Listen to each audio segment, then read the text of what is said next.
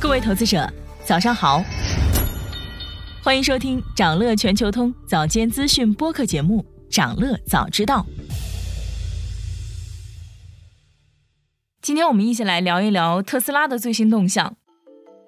特斯拉最近可以说是故事多多。最新的消息呢是，市场等待已久的 Cybertruck 电动皮卡终于要上市了。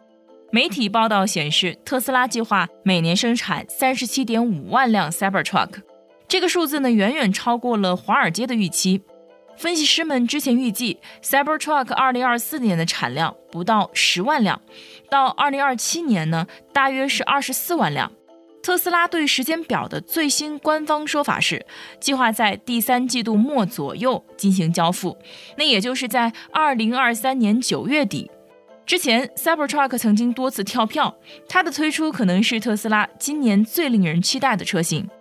此外，在充电桩方面，特斯拉也取得了一些新的进展。那前不久呢，福特就宣布，下一代电动车将采用特斯拉的充电桩标准。之后，美国的另一家汽车巨头通用汽车也加入了这一行列。跟福特一样，通用汽车呢将从二零二五年开始，在他们的电动汽车中安装特斯拉使用的充电端口，也就是 NACS，而不是当前行业标准 CCS。关于这项合作，业内评价说，通用汽车借此为他们的客户更高效地去扩大了快速充电的接入范围。合作呢，能够帮助通用汽车的客户无缝过渡到电动汽车，这也推动了行业朝着单一的北美充电标准前进。数据显示，通过这项合作，福特汽车和通用汽车的用户使用快速充电器的次数增加了一倍以上。同时，也增加了特斯拉充电网络的使用效率。而特斯拉跟两大美国汽车巨头达成合作关系，也是特斯拉和它的充电技术的关键一步。预计这将给其他汽车制造商以及正在投资数十亿美元建设电动汽车充电网络的美国政府施加压力，迫使他们采用特斯拉的技术。那事实上，电动汽车的充电桩能否共享，也是潜在买家的重要的关注点。那除了特斯拉之外，还没有一家汽车制造商去成功的建立起自己的充电桩网络。汽车制造商呢，通常是跟第三方的合作公司建立合作伙伴关系，但这些第三方公司啊，往往不太可靠，很大程度上影响了车主的体验。在产业链方面，最近宁德时代在资本市场中遭遇多空对决，股价表现惊心动魄。而这一切呢，都跟它的最大客户特斯拉是否在北美销售的 Model 3相关车型中仍然使用宁德时代的磷酸铁锂电池有关。最新的消息是，所有的 Model 3都奇迹般的有资格获得美国联邦政府通货膨胀削减法案提供的七千五百美元的消费者全额税收抵免，这让外界震惊不已。因为之前来自中国宁德时代的磷酸铁锂电池的 Model 3 RWD 和 Model 3 AWD Long Range 仅适用于一半，也就是三千七百五十美元的税收补贴。根据花旗银行的猜测，特斯拉不太可能放弃宁德时代，转向其他电池供应商。分析指出，特斯拉网站上 Model 3的规格没有变化，如果电池供应发生改变。车辆的重量和续航里程都会有所不同。资料显示，特斯拉的加州弗里蒙特工厂一直从上海获得来自宁德时代的完整磷酸铁锂电池包。现在，特斯拉可能已经转而在美国生产这些电池包，同时呢，仍然使用宁德时代的电芯。不过，特斯拉正在动员中国的供应链企业去墨西哥建厂。媒体消息显示，墨西哥政府有关高层将会在近期访问中国，与集体来墨西哥投资设厂的中国企业家面对面沟通。特斯拉在墨西哥工厂的选址在墨西哥新莱昂州的蒙特雷市，从这个城市往北大约不到六百公里，就是特斯拉在美国奥斯汀的超级工厂。业内人士透露说，对这些初来乍到的中国公司来说，选择呢有两个：要么从头开始建厂招募工人，要么就收购一家当地的公司来快速开始。这样的方案选择在欧洲其实也是同样存在的，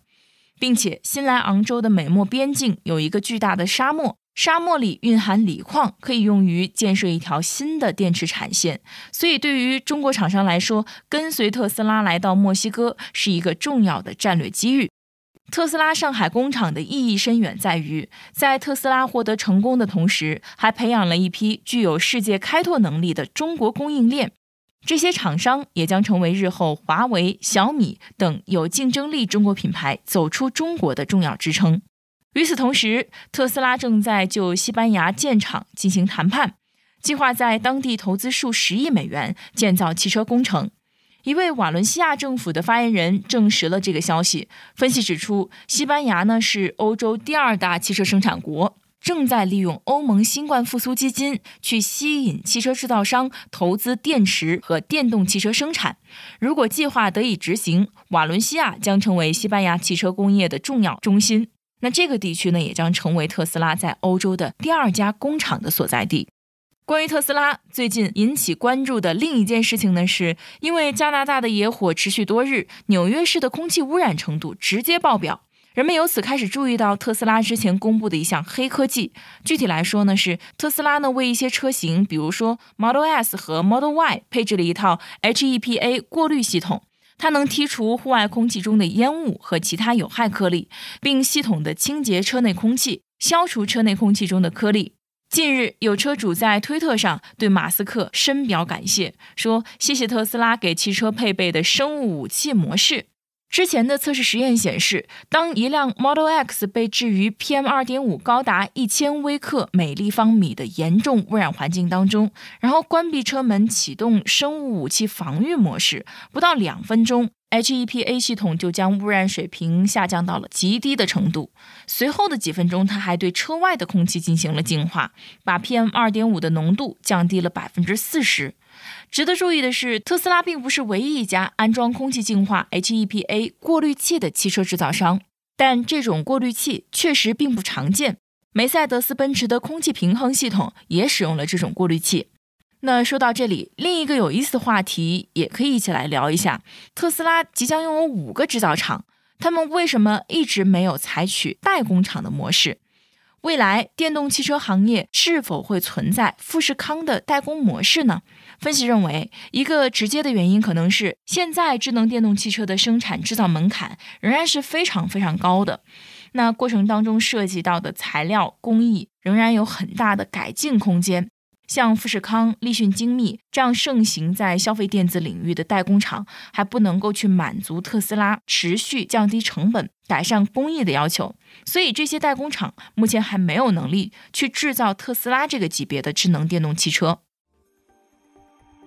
想了解更多新鲜资讯，与牛人探讨投资干货，现在就点击节目 show notes 中的链接，进入掌乐全球通 app。